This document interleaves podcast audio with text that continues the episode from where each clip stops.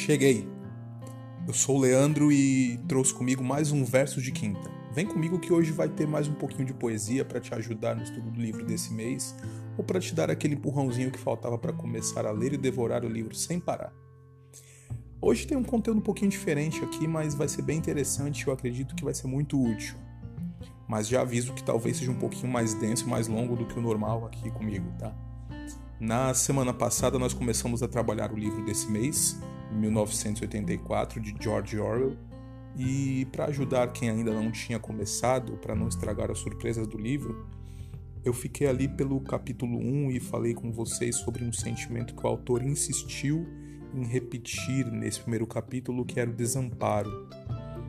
Como naquela primeira cena em que Winston, o personagem principal do livro, está lá na sala da sua casa com um caderno nas mãos prestes a começar a escrever, e o autor utiliza essa expressão algumas vezes, duas para ser mais exato, e nós utilizamos uma terceira através do poema Vazio de Vinícius de Moraes. Agora, como esse é um livro longo, não dá para a gente ficar economizando muito, a gente precisa avançar, senão a gente, senão a gente não chega nem perto do final. Então hoje a gente vai dar um pequeno salto lá para o capítulo 5, um, um pulinho tá? O capítulo 5 desse livro aborda, através de um diálogo entre Winston e um companheiro de trabalho, um conceito chamado no livro de nova fala, que é um tipo de linguagem imposta pelo governo autoritário da história do livro. Nova fala é um conceito muito caro nesse livro e eu decidi hoje trazer um trabalho que ajude vocês a perceberem a importância desse conceito no livro tem até um apêndice lá no final dedicado apenas a esse tema. Vale a pena dar uma lida, seja agora ou seja ao final da leitura do livro. Eu pensei em ler o trecho que me interessou aqui, mas para não ficar muito longo, eu decidi colocar ele escrito aqui logo abaixo desse áudio, tá bom? Então, logo no final aqui vai estar tá o trecho, o trecho em questão antes dos poemas, tá bom? Vamos acompanhar aqui.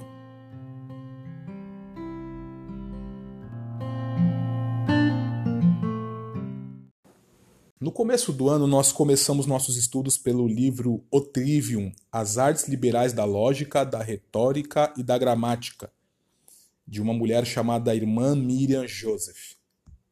Esse livro é uma compilação para os tempos modernos de um tipo de educação que não se vê mais nos ciclos regulares de ensino nas escolas.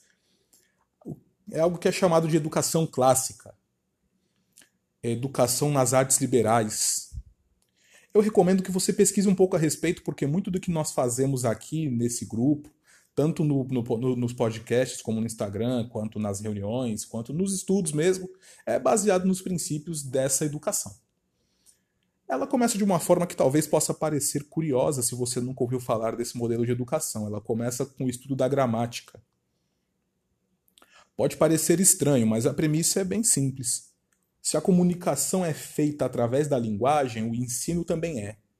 Logo, o primeiro passo para que você tenha um bom desempenho no aprendizado é estar bem instruído na linguagem. Assim, a comunicação no ensino será mais proveitosa. Nós temos alguns professores aqui no canal, tanto entre nós que transmitimos o conteúdo, quanto entre você que nos ouve, né, entre os ouvintes e não é necessário muito tempo de conversa com o professor para que ele te diga que uma grande parte dos erros dos alunos em avaliações, por exemplo, é por não entender o que está escrito nos enunciados. Mas isso foi só para explicar o princípio básico. Se você prestou atenção à frase que eu disse, explicando a premissa da educação clássica, você percebeu que já temos alguns termos para definir. Comunicação e linguagem, por exemplo, são alguns deles e eu vou tentar fazer isso aqui para vocês. Para facilitar, eu vou dar números para esses conceitos, para que fique mais fácil se você quiser organizar ou até anotar. Talvez seja desnecessário gastar muito tempo para dizer que seres humanos são racionais ou providos de raciocínio, autoconscientes também, sociais, etc. Mas você já parou para pensar no que é comunicar? Esse é o primeiro conceito que eu quero trazer. Então, um, comunicar. Na forma bruta, quer dizer tornar comum. Sempre que o ser humano comunica, ele comunica algo que está dentro da sua mente. Ele transmite algo que está dentro de sua mente. Um pensamento, um sentimento, um raciocínio, enfim, comunicar é tornar comum ou compartilhado um pensamento que era privado ou particular. E há duas formas básicas de comunicar de acordo com esse livro Trivium. E eu vou numerá-las por letras, né? vou, vou elencá-las ou classificá-las por letras. A primeira é A por imitação e a segunda B por símbolo. A primeira forma, a forma A, que é a imitação, é normalmente algum registro visual. Pense em fotografia, desenho, estátua ou, quando possível, algum tipo de gesto claro. O exemplo que é dado até no livro é projetar os punhos fechados para frente como um gesto de ameaça é uma representação oferecida a um dos nossos sentidos. Por exemplo, se eu desenhar uma árvore para você ou mostrar uma fotografia de uma árvore, eu não preciso falar muito mais coisa para que você saiba o que é aquilo e que você consiga captar aquilo através de um dos seus sentidos, que é o da visão. Né? A, vi a sua visão, o seu sentido da visão está percebendo aquilo. A segunda forma, a forma B, é o símbolo. Símbolo é um signo sensível, ou seja, perceptível pelos sentidos e que normalmente não tem o sentido em si mesmo. Ele não aponta para si mesmo e não traz a mesma identificação mental direta comparado com a imitação, que é uma foto, um desenho, etc. O conceito número dois, o segundo conceito que eu preciso, que eu preciso apresentar é o da linguagem. Então, 2. A linguagem é um sistema de símbolos estabelecidos para comunicar nossos pensamentos, volições ou vontades e emoções.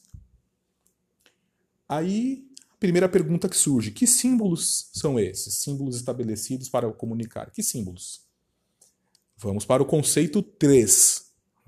Vá seguindo aí. 3. E é as palavras. Palavra, conceito de palavra. Toda palavra é um símbolo. Já aprendemos hoje que os símbolos apontam para alguma coisa. E que coisa é essa? O significado ou referente, que é aquilo na realidade a que a palavra ou símbolo faz referência. O símbolo sempre, sempre aponta, desculpem, para alguma coisa ou faz referência para alguma coisa. Seja através de um nome próprio, nome comum, de uma descrição, sempre apontarão para alguma coisa, servem para transportar a imitação da realidade de uma mente para a outra. Então, assim, vamos explicar isso aqui e vamos continuar com o exemplo da árvore. Quando você, quando você vê uma árvore, você vai ter contato com ela, sua mente vai criar uma imagem e nós já aprendemos, tá? Vamos pular algumas etapas, nós já aprendemos que árvore é um, é um símbolo, uma palavra que aponta para aquilo que a sua mente está vendo. Então, eu tô aqui pensando em árvore. Você não teria como saber isso se eu não estivesse falando árvore para você. Então, esse símbolo, a palavra árvore, serviu para transportar a imitação da realidade da minha mente para a sua mente. Beleza? Três conceitos definidos aqui. Um, comunicar, que é igual a tornar comum ou compartilhado um pensamento particular ou privado. E comunicar pode ser feito por A. imitação ou B. símbolo. Conceito 2. Linguagem, sistema de símbolos estabelecidos para comunicar. E conceito 3. Palavra, que é, que é o seguinte: toda palavra é um símbolo, porque aponta para alguma coisa, de forma bem resumida. E eu quero me ater muito aqui Agora, vamos dar uma pausinha aqui nesse, nessa conceituação para me ater ao conceito 3, tão importante para nós, tão valioso para nós, que é a palavra. Afinal, é por ele que nós estamos todos aqui reunidos. Por causa dos livros que estudamos, por causa dos textos que compartilhamos, por causa das palavras que nós falamos aqui para vocês no podcast ou escrevemos lá no Instagram. É por causa de tudo isso que nós estamos aqui reunidos. Esse valor todo foi bem sintetizado pelo poeta português Eugênio de Andrade em As Palavras. As palavras São como um cristal as palavras. Algumas um punhal, um incêndio, outras orvalho apenas. Secretas vêm cheias de memória. Inseguras navegam, barcos ou beijos as águas estremecem. Desamparadas, inocentes, leves, tecidas são de luz e são a noite. E mesmo pálidas, verdes paraísos lembram ainda. Quem as escuta? Quem as recolhe assim, cruéis, desfeitas, nas suas conchas puras?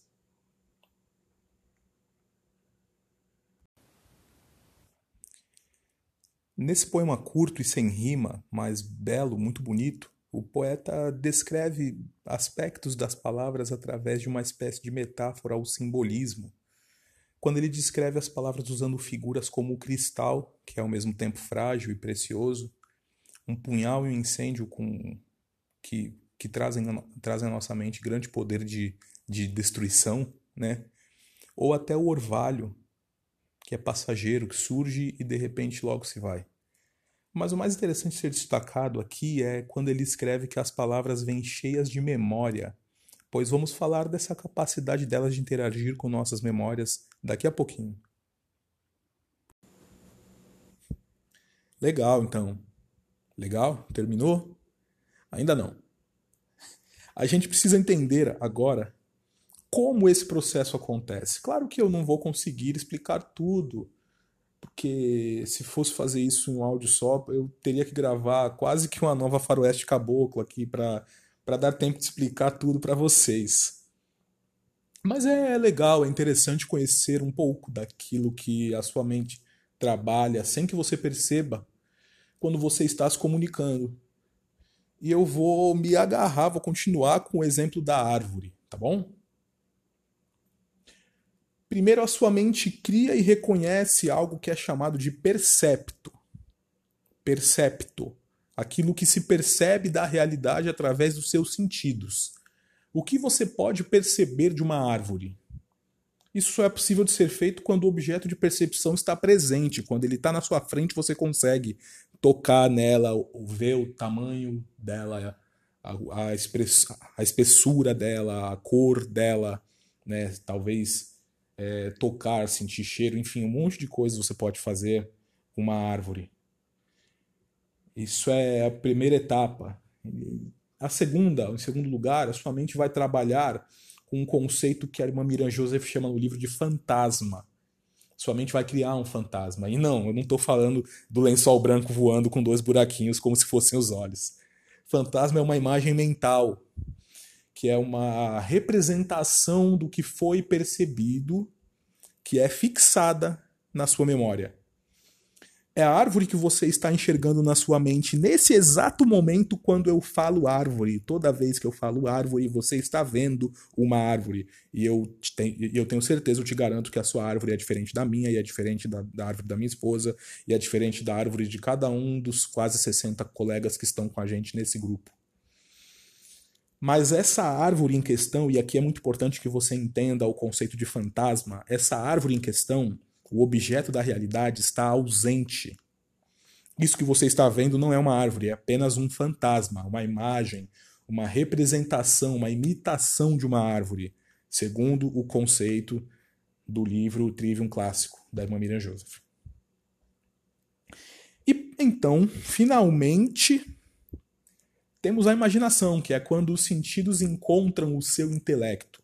Quando a sua mente, o seu raciocínio acessa os seus sentidos, você vê uma árvore, você toca nela, você sente o cheiro dela, percebe a cor, o tamanho dela, tudo isso pelo percepto. Guarda tudo isso na sua memória, o fantasma, e então, quando você pensa numa árvore como você está fazendo nesse exato momento, o seu intelecto acessa aquilo que os seus sentidos enviaram para ele no, lá nos momentos das suas experiências com árvores, quando você subiu na árvore, quando você tropeçou numa árvore, quando você sentou embaixo da árvore para se refrescar um pouquinho, para descansar. O seu intelecto está acessando tudo isso. Essa é a parte em que o seu intelecto acessa os seus sentidos e finalmente nós temos a imaginação. Eu vou parar por aqui nos conceitos, porque agora está na hora de, de eu amarrar tudo isso para montar um quadro para vocês, para vocês entenderem por que, que eu estou falando tudo isso. Eu espero que eu consiga. Se você quiser saber um pouco mais depois de ouvir esse meu áudio, eu, e eu até aconselho que você faça isso, procure conteúdo sobre as artes liberais, sobre a educação clássica, sobre as dez categorias do ser de Aristóteles e suas subcategorias quanto ao predicado, ambiguidade da linguagem. Ah, tem muita coisa para estudar, mas acho que começando por aqui você já vai bem, tá bom? Bom, vamos lá. Juntando tudo isso que eu disse para montar um quadro, a nossa mente trabalha muito antes que a gente seja capaz de pronunciar uma só palavra que faça um sentido tanto dentro da nossa mente quanto dentro da mente do outro. Aí talvez você possa estar me perguntando aí na sua mente: Mas Leandro, se eu posso fazer uma imagem de alguma coisa, por que eu preciso de outro símbolo ou código? Existe um símbolo melhor para uma árvore do que uma foto de uma árvore? E eu te digo que essa é uma boa pergunta. É uma excelente pergunta, mas eu te devolvo outra pergunta. E quando não há algo concreto para ser percebido pelos sentidos e transformado em imagem? Eu quero que agora você pense em alguma pessoa que você gosta de passar tempo com ela, seja familiar ou não. Pense no que vocês fazem juntos, pense nas sensações que essa pessoa te causa, nas emoções e vontades que ela desperta em você, e me responda: isso é possível de ser percebido com os sentidos? Por exemplo, é possível ver as emoções ou as vontades que são despertadas? É possível tocar ou pegar nelas? Provavelmente a resposta é não. E o que fazemos então? Recorremos às palavras. Palavras como amor, saudade, carinho, afeto, amizade, cuidado, são palavras que descrevem coisas claramente à nossa mente, mas que não dá para tirar foto delas, por exemplo. Você pode tirar foto de duas mulheres abraçadas com um sorriso extremamente largo, de risada, mas não ficará 100% claro que aquilo é uma amizade. Pode ser uma encenação, um filme, ou pode ser uma pessoa ajudando uma desconhecida e ambas rindo até por constrangimento, talvez. Pode ser tanta coisa. Não dá para fazer imagem de amizade, amor, paixão e afins. Não dá, não dá. Essas relações que eu citei com, as, com essas palavras, com amizade, amor, paixão e afins, como é que a nossa mente reconhece elas? Quando a gente quando a gente fala elas ou escuta elas, a gente vai lembrar de momentos, de situações vividas que a gente não consegue, talvez, pôr numa foto ou numa imagem que não vai expressar. Se eu tiver que falar de amizade para vocês, eu vou me lembrar talvez de muitos momentos bons com amigos, mas eu vou me lembrar também de momentos que amigos falaram um monte de verdades na minha cara e que se você olhasse uma foto daquilo não ia parecer amizade, porque iam estar os dois com uma cara meio fechada, meio pesada, mas aquilo é amizade. O amigo estava se preocupando comigo e falando um monte de verdades para mim. Então, de repente, é, pode ser que alguma faceta dessa relação, quando, quando, quando você ouvir a palavra, você falar a palavra, é, a imagem que vai, vai vir à sua mente vai ser uma imagem de um momento que você viveu, mas que talvez para outra pessoa, sem a palavra, se você mostrasse apenas, não ficaria claro. Entende? É isso que eu quero dizer com, com não dá para fazer imagem de amizade, amor e paixão e afins. Porque é claro que na sua mente vem uma imagem mas essa imagem tem um significado para você e é através da palavra que você consegue comunicar para o outro. Agora, voltando para o nosso livro e para a cena que eu li, tente imaginar um mundo, uma realidade onde as palavras não existam ou sejam extremamente escassas. Imagine você, nesse momento da sua vida, de repente sendo colocado em um mundo em que a maioria das palavras não existem e você precisa falar com alguém que já nasceu naquela realidade. A mente dela não será capaz de fazer qualquer exercício para te ajudar a tornar comum ou comunicar muitas coisas que, estão, que estarão dentro da sua mente. Mais do que isso, provavelmente a alma dela seja incapaz de absorver e definir algumas emoções e sensações é, porque não, não vai ter recurso pra, suficiente para classificar aquilo que está sentindo. Como diferenciar amor, amizade, carinho, afeto e saudades se não existem palavras para fazer referência a isso no contexto daquela pessoa? Imagine, se coloque nessa situação hipotética. Você percebe a gravidade? Percebe a importância dessa reflexão? Percebe a importância do problema proposto por George Orwell quando ele insiste ali em bater nessa tecla de nova fala? Mais ainda, vocês percebem o que Sime quer dizer com estreitar o âmbito do pensamento? E com consciência com um alcance cada vez menor? Por mais que exista uma aparente liberdade para ir, vir, comer, dormir, o pensamento é limitado e, portanto, não consegue absorver a realidade adequadamente, nem interagir adequadamente, nem interagir, desculpem, adequadamente com ela é, um, é uma situação para a gente pensar com bastante cuidado. Como prometido, para fixação de tudo o que foi dito por mim na sua imaginação, para que a sensação, o sentimento de um mundo sem palavras, como o que se desenrola em 1984, fique marcada na sua alma, eu coloco de forma hipotética na boca ou no pensamento, se ele não puder falar, de Winston, as palavras do grande José Saramago, que, dentre inúmeras outras coisas, foi um poeta português de um valor imenso e mais um dos que nós vamos conhecer aqui, ou talvez encontrar por aqui. Eu não vou usar o poema todo porque nós não sabemos como será o fim do nosso Winston no livro, mas como de costume, eu vou postar o, poema escrito por completo, com os trechos que eu li em negrito. Assim você pode ver a obra completa, mas você pode também ler só a parte que eu li aqui, só a parte que eu quero usar para ilustrar e para fixar o conceito.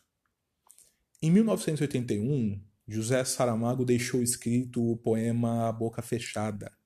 Esse é o nome do texto, Poema A Boca Fechada do qual eu vou destacar alguns trechos. Quando eu li esse poema, por alguns instantes eu pensei que ele poderia perfeitamente ter sido escrito em 1984.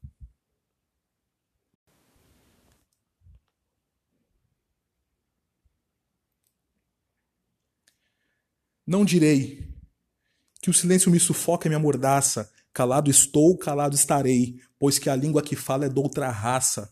Palavras consumidas se acumulam, se represam, cisterna de águas mortas, ácidas mágoas em limos transformadas, vaza de fundo em que há raízes tortas.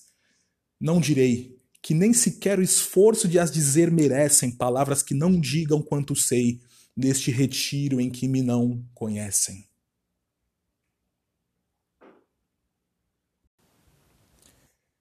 Realmente parece apropriado quando lembramos de diversas páginas em que Winston está calado por não conseguir dizer o que pensa ou sente, não por não ter o que dizer. Por vezes o autor nos passa a impressão que, apesar de todo o contexto opressivo ao redor, ainda que Winston dissesse tudo o que tem a dizer, talvez as pessoas não conseguiriam entender, pois a destruição daquilo que no livro é chamado de velha fala passa a impressão que a língua falada por Winston é realmente pertencente a outra raça. De forma que algumas palavras parecem não ser capazes de dizer tudo aquilo que ele sabe. De fato, parece que o poema que lemos agora poderia ter sido escrito naquela realidade, em 1984.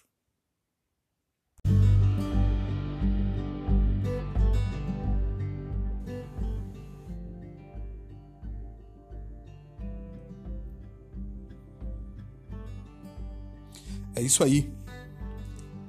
Chegamos aqui ao final agora de mais um episódio do Verso de Quinta. Hoje vimos bastante coisa. Mas antes de qualquer de qualquer outra fala, eu quero agradecer a você que ficou aqui comigo esse tempo todo, que deu esse tempo aqui para prestigiar o nosso trabalho, para ouvir o que a gente tem a dizer. Muito obrigado.